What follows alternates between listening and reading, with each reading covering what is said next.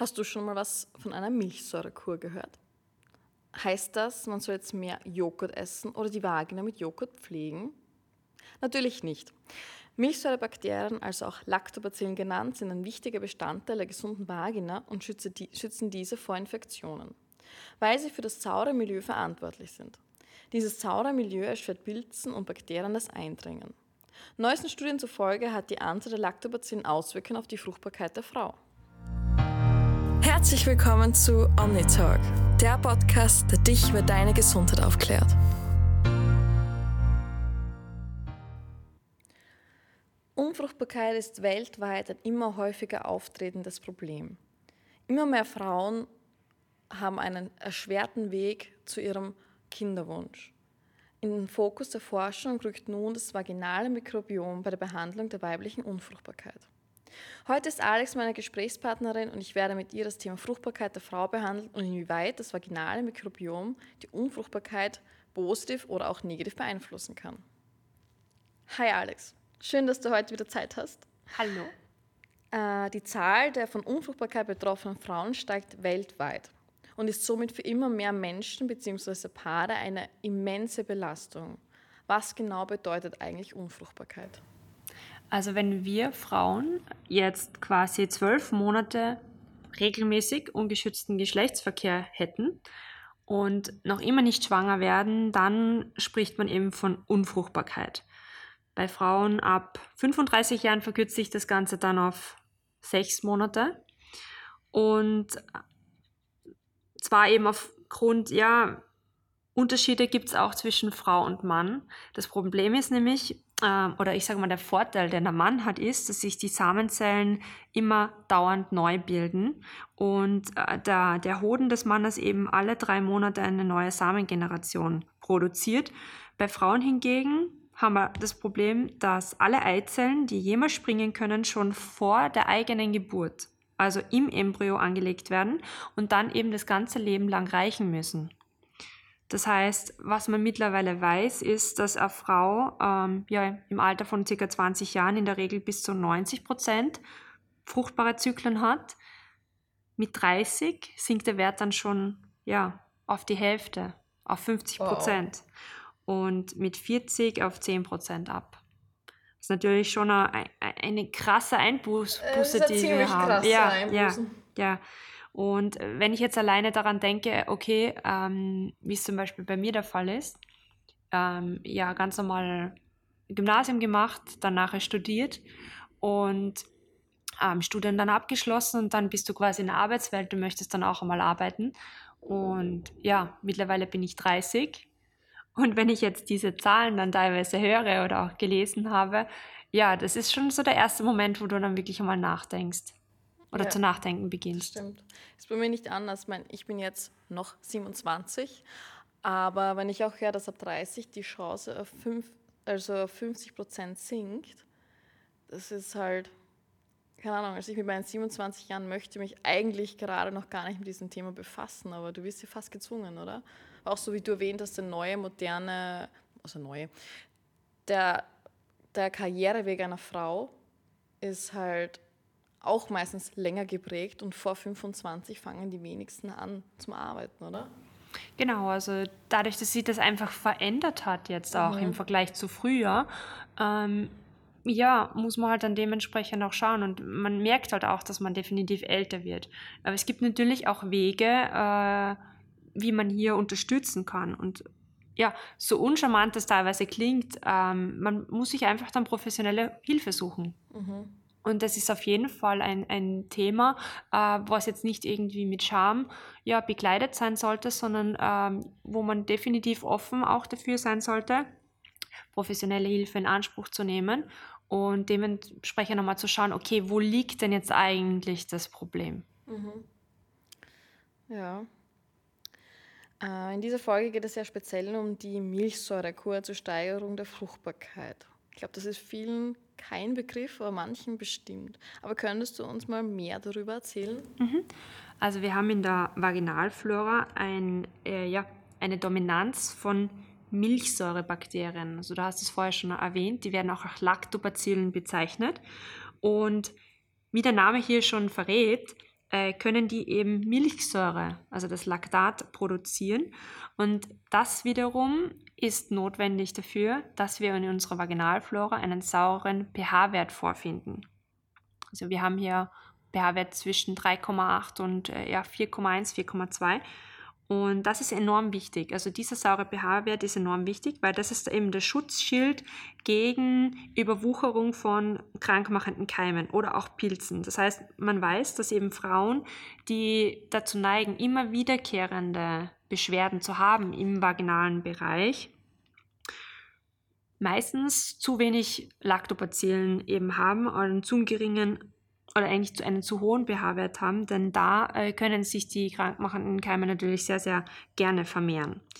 Und äh, die Gebärmutterschleimhaut, auch als Endometrium genannt, das ist eine dünne rosafarbene Schleimhaut an der Innenseite der Gebärmutter und die hat ebenfalls ein eigenes Mikrobiom. Ist man mittlerweile drauf gekommen in neuesten Studien. Oftmals hat man ja geglaubt, dass das alles steril ist, aber mittlerweile weiß man eben, dass dies ebenfalls ein eigenes Mikrobiom hat. Und in einer Studie mit ähm, ja, 126 gesunden Frauen hat man sich dann auch angeschaut, ähm, die eben äh, ein, eine Vaginalflora haben, die von Lactobacillen dominiert ist, ja. Okay, welche Lactobacillen sind das jetzt überhaupt? Weil Lactobacillen, also Lactobacillen bezeichnet ja jetzt nur quasi nichts Genaues. Das heißt, man wollte mal wissen, okay, welche Stämme werden denn hier bezeichnet? Und die am häufigsten auftretenden Spezies waren da eben vier Vertreter, die man gefunden hat. Einerseits Lactobacillus crispatus, Lactobacillus gasseri, Lactobacillus jensenii und Lactobacillus rhamnosus. Und in weiteren Untersuchungen hat man dann natürlich auch äh, gesehen, dass diese äh, vier Spezies Milchsäure produzieren können und auch in der Lage sind, andere Abwehrstoffe zu produzieren. Da ist zum Beispiel Wasserstoffperoxid zu nennen, denn das wiederum kann ebenfalls krankmachende Keime eben abtöten und eben dazu dann beitragen, dass wir eine gesunde Scheidenflora haben. Okay, ich muss jetzt ehrlich sagen, ich bin gerade ein bisschen ausgestiegen, deswegen versuche ich das jetzt nochmal wiederzugeben. Vielleicht geht es Hör, manchen Hörern auch so wie mir gerade. Zu oft Milchsäurebakterien. Hm? Zu viele Milchsäurebakterien. Ja, da bin ich, grad, ich bin gerade nicht mehr mitgekommen. Also, im Prinzip in der Vagina herrscht eine Dominanz von Lactobacillen, Acker, Milchsäurebakterien. Genau. Und diese sind für die Fruchtbarkeit deshalb wichtig, da sie durch ihre Dominanz die pathogenen Keime verdrängen, welche potenziell für Unfruchtbarkeit oder für die Fruchtbarkeit hinderlich sein könnten. Genau, ja. Und inwieweit hat das auch auf die Spermien die im Zuge von Schlecht Geschlechtsverkehr eindringen, einen Einfluss oder hat das einen Einfluss? Äh, hat somit einen Einfluss, dass man auch äh, gesehen hat oder vielleicht ähm, kennst du selber von dir oder vielleicht kennen auch, kennen auch manche Zuhörer das von sich, wenn sie jetzt einen neuen Partner zum Beispiel haben, dass sie dann häufiger eben Probleme haben mit äh, oh. bestimmten ja, vaginalen Erkrankungen. Viele leiden dann halt öfters unter Harnwegsinfekten oder auch zum Beispiel Pilzerkrankungen, bakterielle Vaginose, weil sie natürlich auch ähm, das Vaginalmikrobiom erst einmal an den neuen Partner gewöhnen muss und ähm, ja, quasi äh, beide Mikrobiome sich aneinander gewöhnen müssen. Und das spielt natürlich dann auch eine Rolle. Mhm. Kleiner Hinweis, wir haben hierzu eine Podcast-Folge, wie wirkt sich Sex auf meine Vaginalflora aus, aufgenommen, falls ihr mehr darüber erfahren wollt.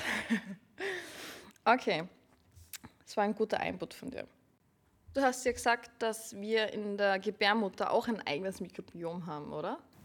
Ja, ganz genau. Also wir haben auch ein eigenes Uterus-Mikrobiom. Das heißt, auch die Gebärmutterschleimhaut ist eben von Bakterien besiedelt. Und Studien zufolge kann eben auch eine gestörte bakterielle Besiedelung das Einnisten von der befruchteten Eizelle behindern.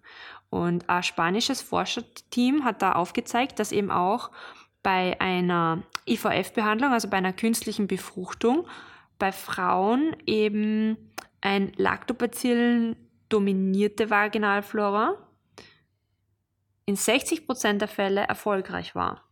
Im Vergleich dazu ähm, wenn eben eine Lactobacillen-reduzierte Vaginalflora vorliegt, war der Erfolg nur 23 Prozent. Mhm. Und mit reduzierter Lactobacillen-Scheinflora Genau. meinst du ein, quasi eine Dysbiose? Genau, eine Dysbiose. Mhm. Genau. Okay. Und nun zur probiotischen Milchsäurekur. Wie gelangen die oral eingenommenen Bakterien überhaupt in diese Scheide? Das ist eine Frage, die sehr, sehr häufig bei uns auch eintrifft. Das Äh, ist bildlich, können sich das, glaube ich, die wenigsten vorstellen. Genau, genau. Das ist wirklich, wo man sich mal überlegen muss, wie funktioniert das? Haben jetzt die Bakterien hier ein Navi integriert oder ja, irgendwas, wie sie da hinkommen? Genau. Also, ähm, wenn man sich überlegt, natürlich ähm, haben wir schon bei der Geburt, also vor allem wenn es sich um eine vaginale Geburt handelt, bekommen wir natürlich von der Mutter hier schon einmal Bakterien mit. Das ist so ein Mix zwischen Hautbakterien und Darmbakterien und natürlich auch, ähm, ja, auch aus der Vagina bekommen wir natürlich Bakterien mit. Aber diese entwickelt sich dann im Laufe der Zeit und ähm, die Lactobacillen beginnen sich dann eben zu besiedeln, vor allem dann, wenn eben die weiblichen Geschlechtshormone sich ausbilden. Äh, warum? Weil wir bei den weiblichen Geschlechtshormonen vor allem das Östrogen hervorheben müssen. Das Östrogen ähm, ist in der Lage, eben äh, Glykogen, also einen, einen eigenen Zucker, ja, zu bilden. Glykogen, sagt ihr vielleicht etwas? Ja? genau. Und dieses Glykogen wird von den Lactobacillen verstoffwechselt und daraus wird eben die Milchsäure produziert. Mhm. Und wir haben vorher schon gesagt, die Milchsäure ist dafür verantwortlich für den pH-Wert. Der sauer sein soll. Genau. Mhm. Und somit schließt sich der Kreis. Und wenn wir jetzt ähm, darauf beschließen, okay, wie kommen jetzt Bakterien, die ich oral einnehme, in die Vagina, dann ist es auch so, dass äh, die Bakterien wissen, wo ihr Lebensraum ist. Das heißt, ein Bakterium für die Vagina weiß, okay, es muss in die Vagina gelangen, genauso wie ein Bakterium im Darm weiß, okay, es, es hat ihren, seinen Bestimmungsort im Dünndarm zum Beispiel und die anderen fühlen sich im Dickdarm wohl. Eigentlich ziehen sie dorthin, wo sie sich wohlfühlen, oder? Ganz wo genau. Sozusagen der sagen wir, Lebensraum für sie passend ist. Ganz genau. Und was man eben auch eh aus Studien weiß, ist, dass das ähm, Reservoir für unsere Besiedelung im Vaginalbereich im Rektum stattfindet.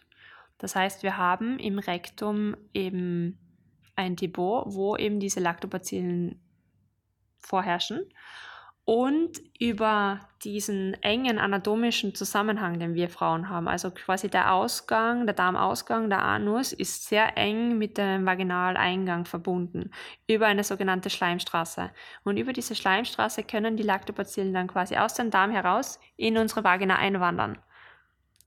Und wenn du dir jetzt überlegst, ähm, welche so die Hauptvertreter Bakterien sind, die zum Beispiel auch äh, Blasenentzündungen hervorrufen, Escherichia coli zum Beispiel ist ein natürlicher Darmbewohner.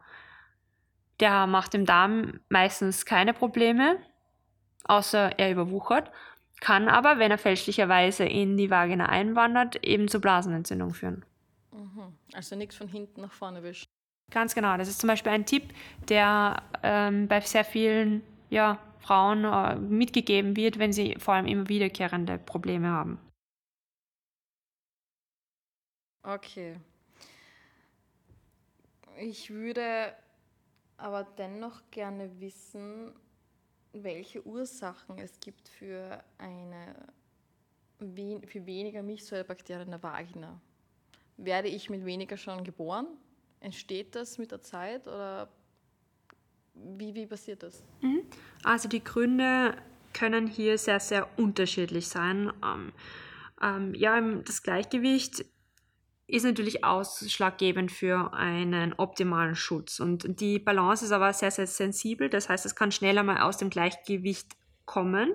Und manche, äh, ich sage mal, pathogenen, also krankmachenden Keime, sind auch sehr, sehr gemein, denn die können einen Biofilm ausbilden. Wenn du jetzt zum Beispiel an die bakterielle Vaginose denkst, ein Hauptvertreter ist hier zum Beispiel Gardnerella vaginalis und der kann einen Biofilm ausbilden. Das Problem ist jetzt eben, dass der äh, sich selber schützt, damit er eben ja, gegen Antibiotika zum Beispiel oder durch Antibiotika nicht zerstört wird. Deswegen ist es jetzt auch nicht verwunderlich, dass zum Beispiel in 60 Prozent der Fälle von Frauen, die ja, Antibiotika bekommen, gegen Gardnerella vaginalis, die diese äh, Probleme nach sechs Monaten wieder haben, weil der eben dadurch nicht zerstört wird. Was gibt es sonst noch für Ursachen? Stress ist natürlich eine massive Ursache, die sich nicht nur aus, auf unser Darmmikrobiom auswirkt, sondern natürlich auch auf die Vaginalflora auswirken kann. Da möchte ich kurz einlenken, weil ich glaube, dass vielen Frauen nicht bewusst ist, wie stark die Psyche auch unsere Vagina beeinflussen kann. Also sozusagen den Gesundheitszustand unserer Vagina, oder? Ja. Also ich überlege gerade, ob ich selber, ob ich ein Beispiel habe, aber ich bilde mir auch ein, von einem Bekanntenkreis, also in meinem Alter, es haben, es, sind, es haben noch nicht so viele, das ist ein unerfüllten Kinderwunsch, aber ich weiß von Bekanntenkreis, dass manche Freundinnen von mir Stress gehabt haben und ihre Periode einfach nicht bekommen haben. Und ich glaube, dass wir das gar nicht nur schätzen dürfen, wie sehr der Stress uns auch in Form der Frucht, also in der Fruchtbarkeit hindert. Ganz klar, also die Psyche ist hier ein großer Punkt, der das Ganze mit beeinflussen kann. Und viele Frauen machen sich natürlich danach dementsprechend Druck, Stress, äh, weil sie denken, ja, es funktioniert nicht und, mhm. und es muss aber. Und ja, das ist nicht zu unterschätzen. Und, Stress führt da jetzt in, in unterschiedlichste, also wenn wir jetzt vom psychischen Stress äh, sprechen, genauso wie es vom physischen Stress, kann das alles Auswirkungen haben auf unsere Vaginalflora bis hin zum Kinderwunsch.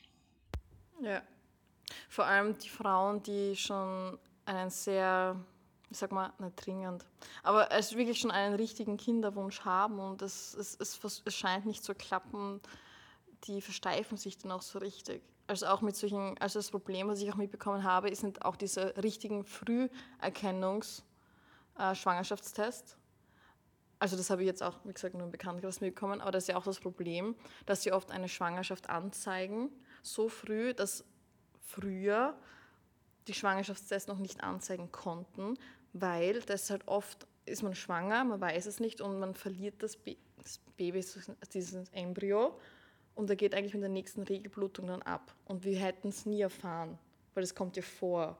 Und das ist auch, was uns psychisch als Frauen, also es klingt dann immer so furchtbar, aber für mich wäre das auch eine furchtbare Vorstellung, aber normal würden wir das gar nicht mitbekommen.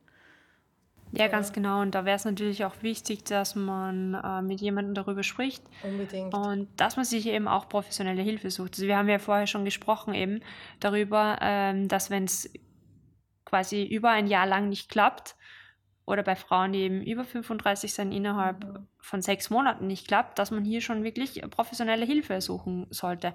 Und das heißt noch lange nicht, dass wir uns hier im Bereich der künstlichen Befruchtung gleich bewegen, sondern hier werden auch andere Faktoren mhm. mit beobachtet. Hier wird zum Beispiel ganz klar mal auf den Stress an, angesprochen. Hier wird geschaut, okay, wie sieht es in der Partnerschaft aus? Mhm. Gibt es zum Beispiel auch Probleme, die vom Mann ausgehen? Dann wird natürlich auch die Ernährung betrachtet. Es wird das Darm und es wird das Vaginalmikrobiom angeschaut.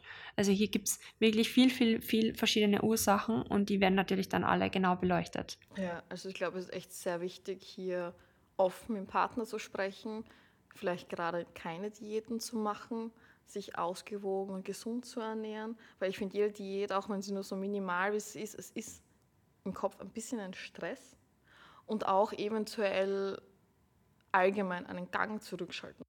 Genau. Es ist natürlich in der Praxis ähm, immer etwas ja, schwieriger, als wie es ja. vielleicht in der Theorie erscheint, genau. Aber vielleicht, sobald man anfängt, sich bewusst darüber Gedanken zu machen, hilft das schon. Das ist, glaube ich, der erste Schritt, dieses, das anzunehmen. Ganz genau. Mhm. Mhm. Wenn man sich dann noch andere Ursachen anschaut, dann ist natürlich auch zum Beispiel übertriebene Hygiene ein Punkt, der das ähm, ja, Vaginalmikrobiom zum Kippen bringen kann. Waschen ist natürlich wichtig, aber durch zu aggressive ja, Reinigungsprodukte kann natürlich das genauso äh, ja, den pH-Wert quasi kippen lassen. Also vor allem auch wenn ich zum Beispiel ein Duschgel verwende für den Intimbereich, hat das nicht dementsprechend oder ist es nicht für den pH-Wert ausgelegt, den wir hier im, im, äh, in unserer Scheide haben. Deswegen sollte man eben auch da Optimalerweise verwendet man einfach Wasser für die, für die Reinigung oder wenn man wirklich unbedingt was verwenden möchte, würde ich dazu raten, dass man zum Beispiel wirklich spezielle Produkte verwendet, die für die Vaginal, äh, für den Intimbereich halt entwickelt worden sind.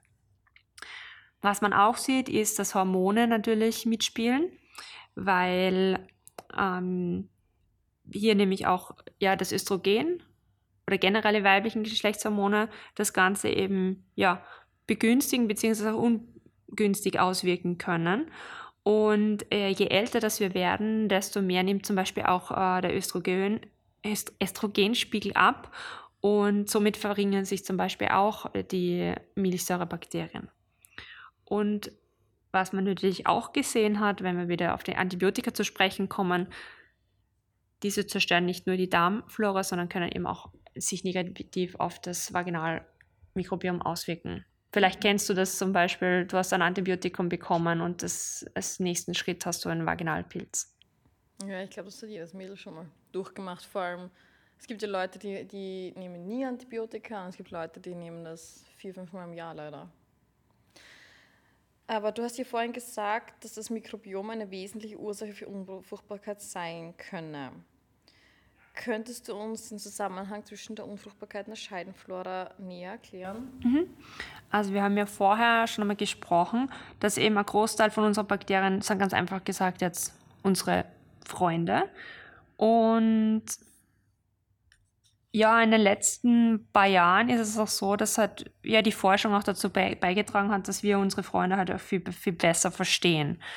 Und wir gingen eben lange davor aus, dass wir eben nur eine Scheidenflora haben und sonst nichts. Und wie vorher schon angesprochen, hat man mittlerweile eben auch entdeckt, dass die Gebärmutter ebenfalls ein Mikrobiom beherbergt, somit eben nicht steril ist. Und es gibt immer wieder mehr Hinweise eben darauf, dass das Mikrobiom durchaus darüber entscheiden kann, ob jetzt sicher in eine Eizelle in die Gebärmutter einnistet oder eben nicht. Und über dies ist es halt auch so, dass äh, die Anzahl von den guten Bakterien erheblich dazu beiträgt, schwanger zu bleiben, beziehungsweise eine Fehlgeburt zu vermeiden. Und das Mikrobiom der Scheide ähm, sollte eben zu Zeitpunkt der Schwangerschaft so gut wie es geht von guten Bakterien, also von unseren Freunden, besiedelt sein. Und das sind eben unsere Lactobacillen, das sind eben unsere Milchsäurebakterien, um eben auch unsere Feinde quasi abzuwehren. Und welche Rolle spielen jetzt Probiotika bei einer künstlichen Befruchtung? Gibt es hier auch schon Studien? Mhm. Also es gibt immer mehr Studien dazu und es ist inzwischen auch Standard, dass bei einer Dysbiose, also wenn man halt wirklich eine ungünstige Zusammensetzung hat vom Mikrobiom, auch zum Beispiel der Samenflüssigkeit oder im Scheiden- und Gebärmutterflora, äh, dass man da beginnt, probiotisch zu unterstützen. Früher war das so, dass man eben Antibiotika verabreicht hat, mittlerweile weiß man eben, dass damit ja das Ganze nicht ohne. Früher hat man eine Antibiotikatherapie gemacht? Genau, früher hat man eben geschaut, dass halt dadurch, dass teilweise die Besiedelung halt nicht gut war, eine Dysbiose vorgelegen oh ist, hat man eben Antibiotika gegeben, um eben die krankmachenden Keime abzutöten. Mittlerweile weiß man natürlich, dass das jetzt nicht ohne Folgen bleibt und dass hier halt auch die Guten abgetötet werden. Und Genau. Mittlerweile, es ist auch jetzt vor kurzem erst eine Studie veröffentlicht worden ähm, mit äh, gemeinsam einer Kinderwunschklinik, wo sie eben sich angeschaut haben. Äh, es gibt eben ja bestimmte Keime, die eben dazu beitragen können, dass eben zum Beispiel Fehlgeburt eintritt, dass man überhaupt äh, quasi unfruchtbar ist und inwieweit äh, dieser Keim verhindert wird im Wachstum, wenn man mit hochwirksamen Multispezies-Probiotika unterstützt. Und was man gesehen hat, dass selbst dieser hochgefährliche Keim allein durch die Gabe von äh, eben diesen speziellen Probiotika im Wachstum gehindert wird. Und es ist ein enormer wissenschaftlicher Fortschritt, der hier eben vonstatten gegangen ist. Und es geht jetzt auch immer mehr wieder in verschiedenen Kliniken auch dazu über, Probiotika eben zur Basistherapie zu zählen.